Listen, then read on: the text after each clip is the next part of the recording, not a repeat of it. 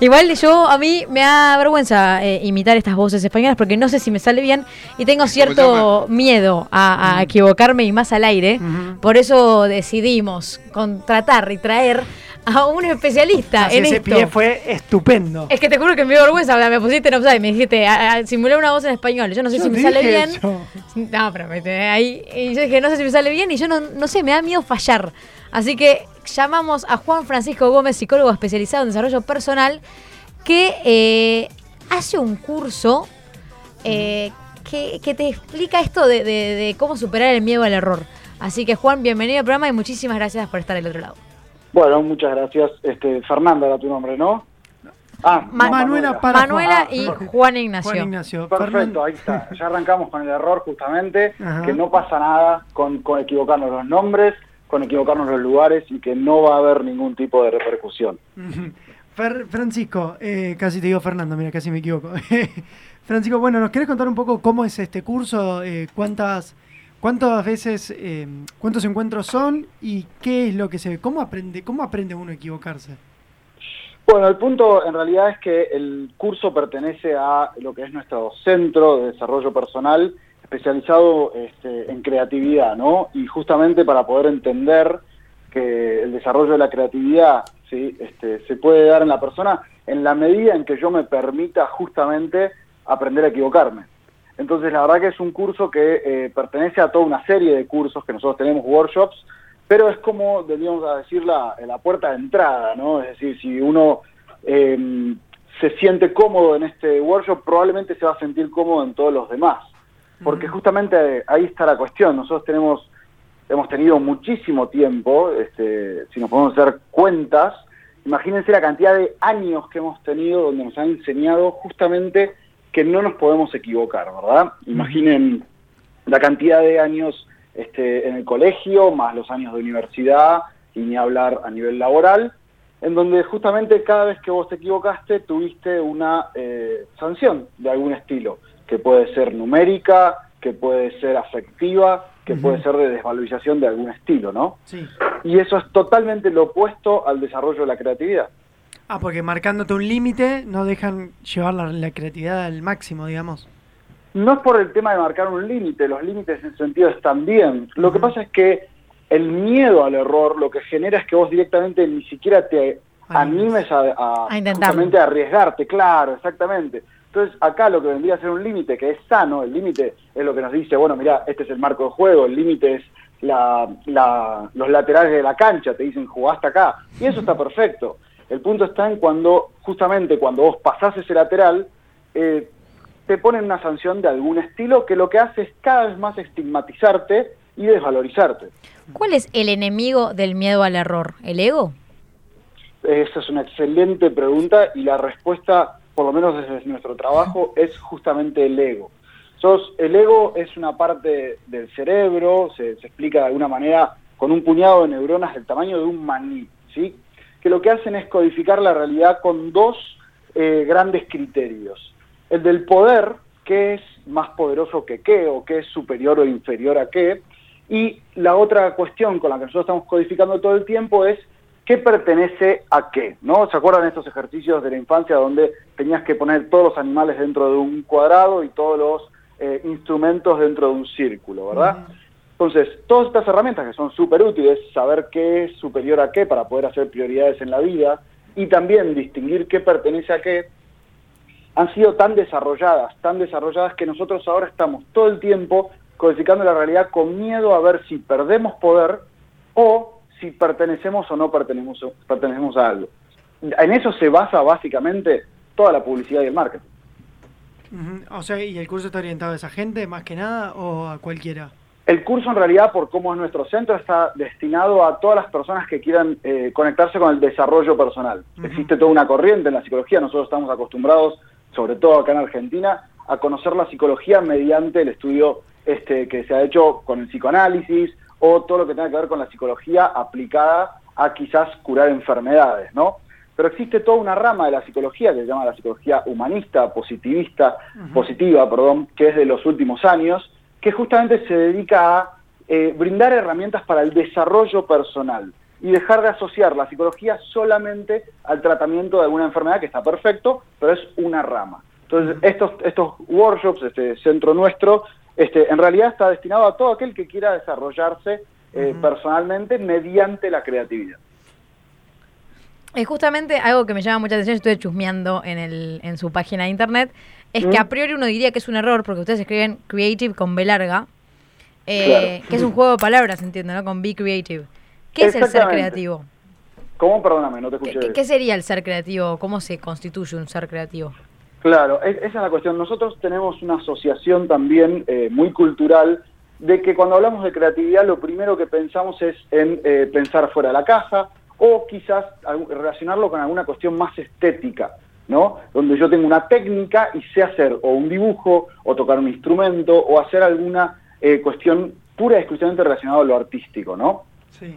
Pero en realidad, si nosotros entendemos la creatividad de una manera un poco más global, lo que estamos diciendo es que el ser humano es creativo, que eso es por naturaleza, se nos está dado, y que en el fondo la creatividad no es otra cosa que la capacidad de que yo tengo un deseo y lo llevo adelante. Y con eso en el fondo estoy de algún punto, en algún punto transformando el mundo. Ser creativo en el fondo es apropiarte de todo tu potencial personal, profesional, existencial si querés mismo, y ponerlo en juego. ¿Cómo? Combinando todos tus recursos justamente en ese componente de lo que nosotros llamamos creatividad.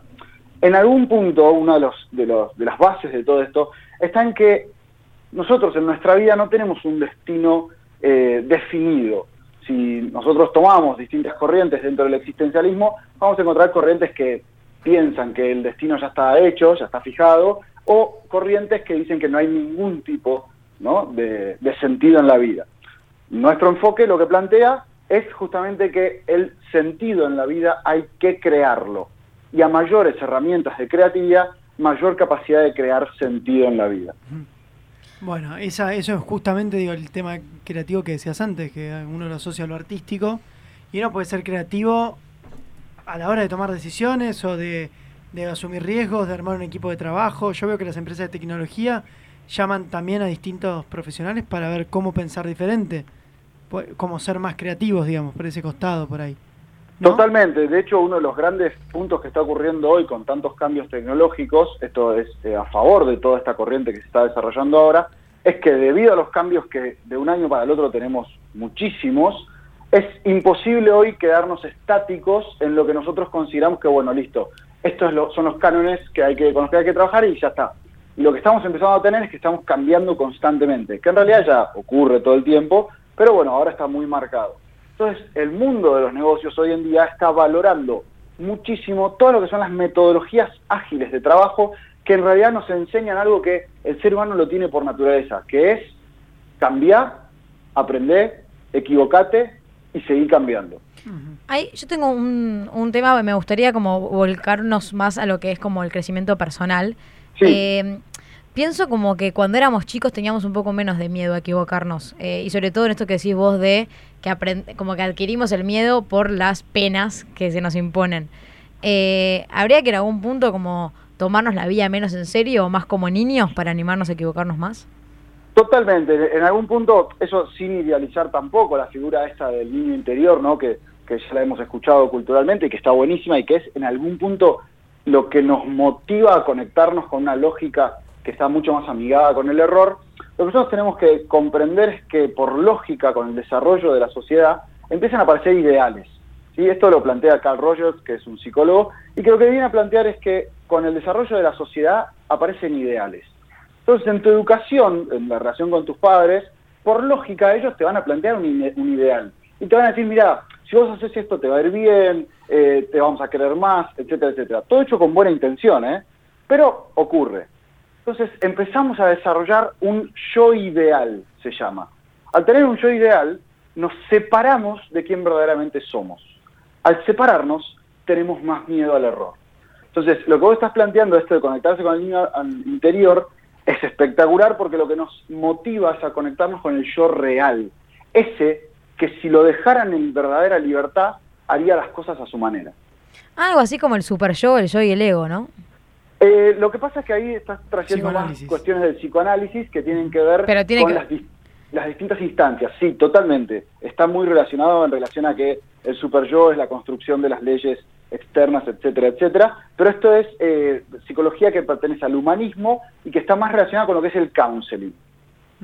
¿Cómo sería no eso? es contrario, ¿eh? no, no son contrarios, no hay por qué contradecirlos ni, ni ponerlos a, a chocar, digamos. Están diciendo un poco lo mismo, simplemente que lo explican desde distintos lugares. Counseling sería coaching, ¿no? Algo similar. No, Ah, el counseling es la rama del acompañamiento y desarrollo personal en lo que se considera, esto es un concepto súper debatible, pero es en lo que se considera eh, estados de salud, ¿sí? Súper debatible porque ¿qué es la salud? Bueno, debatámosla Sí. también re interesante, pero digo, en el counseling se dedica al desarrollo personal de la persona en un estado de salud.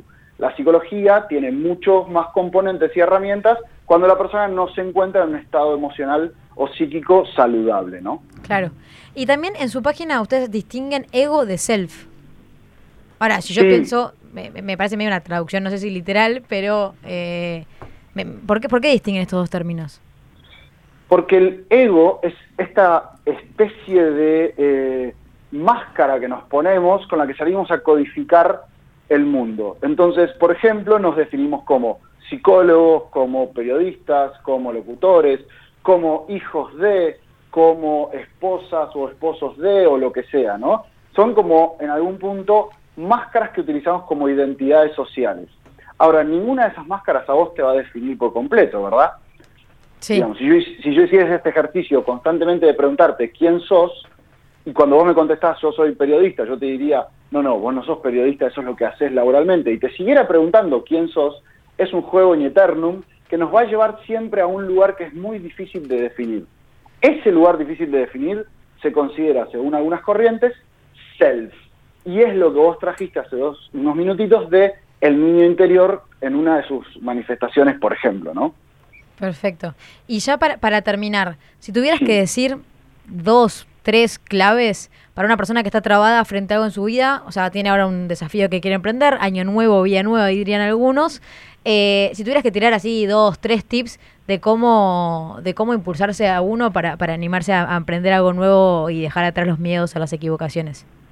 Bueno, está muy piola eso. Yo, lo que siempre planteamos nosotros, por lo menos desde la lógica de la creatividad, es que siempre, pero siempre, pero siempre va a haber una distancia entre la idea que vos pensaste y lo que finalmente salió. No vas a poder nunca eliminar ese grado de distancia, porque yo en mi cabeza pienso una idea, que obviamente la pienso en un ideal, porque nadie piensa ideas que no estén como en su máxima expresión, pero después cuando la hago, la, la trato de realizar, obviamente hay una distancia. Imagínate si vos querés pintar un cuadro. Claro, la maldición de las expectativas, podríamos llamarlo. Bueno, claro, exactamente. Entonces, aceptar que siempre va a haber una distancia, que no te lo tomes mal, que no te lo tomes personalizado, sino que eso va a estar siempre. Y después la otra, que nos ayuda un montón y, se conecta con, con todo lo que venimos charlando, es que cuanto menos en serio nos tomamos a nosotros mismos, la verdad que menos miedo al error tenemos. Tenemos que en algún punto relajarnos un poco y darnos cuenta de que no pasa nada, no somos nosotros tan importantes, los demás no son tan importantes y en el fondo estamos en esta vida todos tratando de hacer lo mejor que podemos. Cuanto menos en serio nos tomamos a nosotros mismos, menos miedo al error tenemos, por ende más generatividad en la vida vamos a tener. Hay que ser, hay que divertirse un poco más, digamos, también. Exactamente. Sí, también resignificar el éxito. En algún punto hay que animarse a jugar. Como la frase que dije yo, ¿no, Manu? Eso de la vida es una joda. La vida es una boda, exactamente. Bueno, sí, sí, si ese es el recorte. No, no, en, en parte, ese es mi lo, lo editaban re mal. Claro. No, no, no, es más No, extenso, pero. es, entendible, ¿no? Digo que, que sea muy fácil de como entender este concepto si lo relacionamos con, con esta cuestión de lo lúdico. Claro, sí, sí, sí, sí. sí. Sí, ver las cosas de una manera un poco más lúdica, no pasa nada. Sí, también eso, el, el- el concepto del no pasa nada, bueno, el equivocarse es una, una experiencia y destrabará el siguiente nivel, ¿no? Totalmente, totalmente. De hecho, si pensamos que justamente siempre va a haber una distancia entre lo que quise hacer y lo que salió, eso es lo que me permite y me da deseo para mi próximo nivel, como decías recién. Si yo, vos querés escribir una- un libro y, a- y escribís el libro perfecto que pensaste, prepárate para el bloqueo creativo. Claro. No va a haber otro deseo, porque ya lo logré. Es gracias a la distancia que aparece el deseo de un proyecto nuevo. es gracias a esa falta, esto es más psicoanalítico, pero es gracias a esta falta que aparecen unas ganas de volver a hacer algo, ¿no? Perfecto, clarísimo. Muchísimas, muchísimas gracias por haber estado con nosotros. La verdad que es súper claro y, nada, dan ganas de, seguir metiéndose en este, en este mundo del, la, nada, eso, del desmitificar el error y empezar a, sacarle un poco el peso a las cosas. De eso se trata. Bueno, muchas gracias, Juan. Muchísimas gracias.